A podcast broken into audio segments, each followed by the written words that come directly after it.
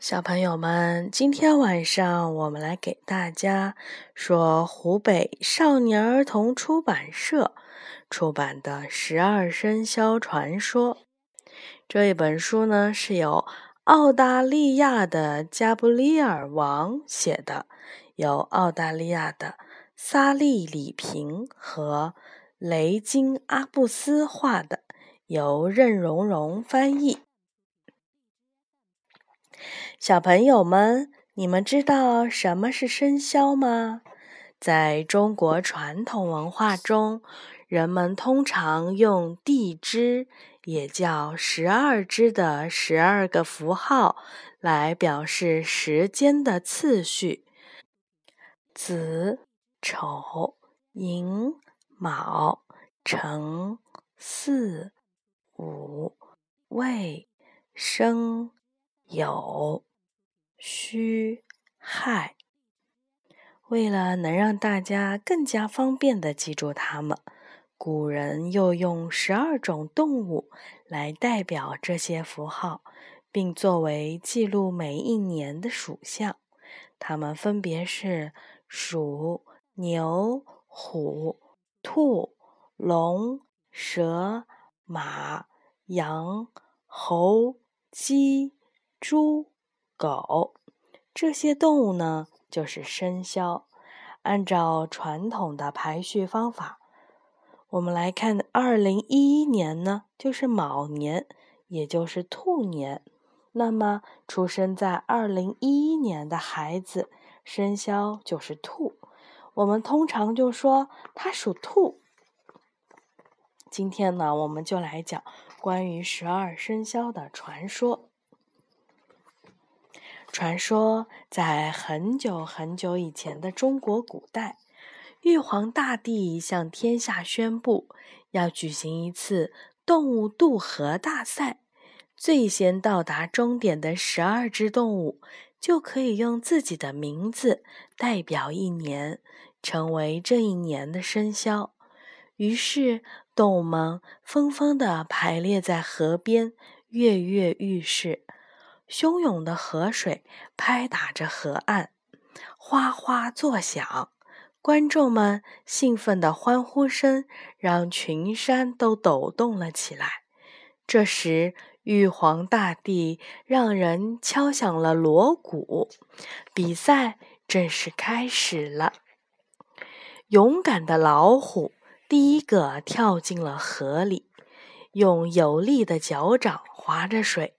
拼命地向终点游去。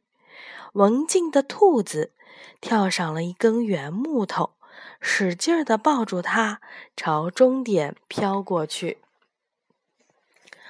小巧的老鼠和友好的猫做什么都待在一起。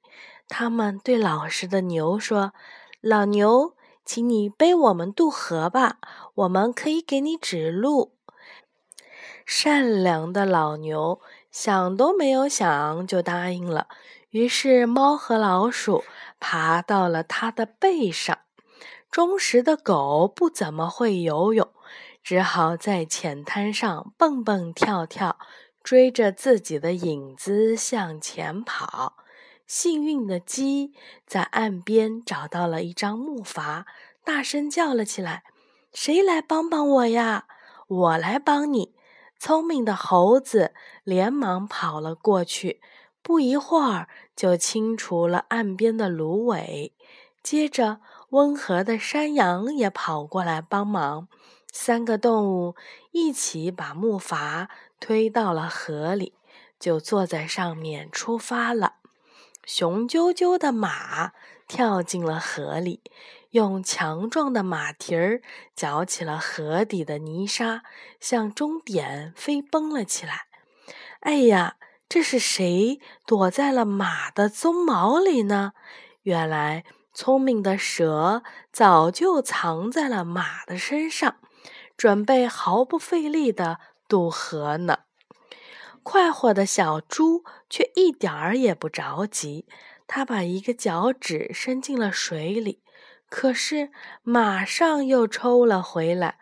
我饿了，我得要先吃点东西。他懒懒散散地说：“于是，小猪吃了又吃，吃了又吃，直到它胀得像一个圆鼓鼓的球。接着，它又倒在了泥沙上，呼呼大睡了起来。威猛的龙展开了身躯，在河面上空飞舞，它的鳞片在阳光中闪闪发光。云朵都飞快地散开了，雷声滚滚，连群山都震动了起来。哇，我们到了，我们赢了！快要到终点的时候，老鼠兴奋地大叫了起来。猫连忙站了起来，没有想到老鼠趁机把它推到了河中。这是怎么回事啊？老牛连忙问。唉。没什么，什么事儿也没有。老鼠回答说：“老牛上岸的时候，狡猾的老鼠当先跳了下来，越过了终点线。好，老鼠获得了第一名。第一年就是鼠年。”玉皇大帝高兴地说：“牛是第二名，第二年是牛年。”你为什么游得这么慢呀？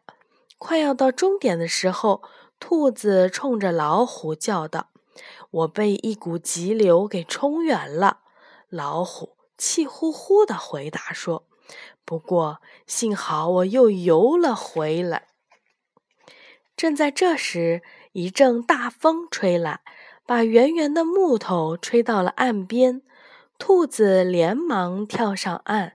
跟在老虎的后面，越过了终点线。接着，长长的龙从天空落了下来。玉皇大帝好奇地问：“你为什么现在才到呢？”有一个地方遭受了可怕的旱灾，所以我停下来降了一场雨。龙舞动着身体回答说。我还看见了一只可怜的兔子，趴在了木头上，在河里飘来飘去，所以我又把它吹到了岸上。你有这么好的心肠，我真高兴。玉皇大帝说：“你是第五名，第五年就是龙年。”不久，雄赳赳的马也向终点跑了过来。第六名应该是我了，他想。可是蛇从马的鬃毛里窜出来，吐了吐舌头，抢在了前面，划过了终点线。山羊、猴子和鸡坐着木筏到了岸边，也跳了上来。你们三个团结合作，我很高兴。玉皇大帝夸赞说：“第八。”第九、第十年分别是羊年、猴年和鸡年。这时，狗摇着又短又粗的尾巴朝玉皇大帝跑来。哎呀，我只顾着在沙滩上玩，差一点忘了比赛的事儿。它汪汪叫道。玉皇大帝哈哈大笑着说：“第十一年是狗年。”小猪一觉醒来，才挺着圆鼓鼓的肚子，不慌不忙地过了河。你也不错，玉皇大帝说。那么最后一年就用你的名字了。第十二年是猪年。过了很久，可怜的猫终于爬上了岸。可是。比赛早就已经结束了，比赛只有十二位胜利者，猫永远都不可能得到这份特殊的奖励了。这是因为这一件事情，猫啊，直到今天还恨透了老鼠。嗯，这本书的最后一页呢，还有一些关于十二生肖的。深沉的人的 性格的一些总结，我们这里就不说了。好的。小朋友们，这就是十二生肖的故事。你可以复述出来讲给你的爸爸妈妈听吗？好，小朋友们晚安。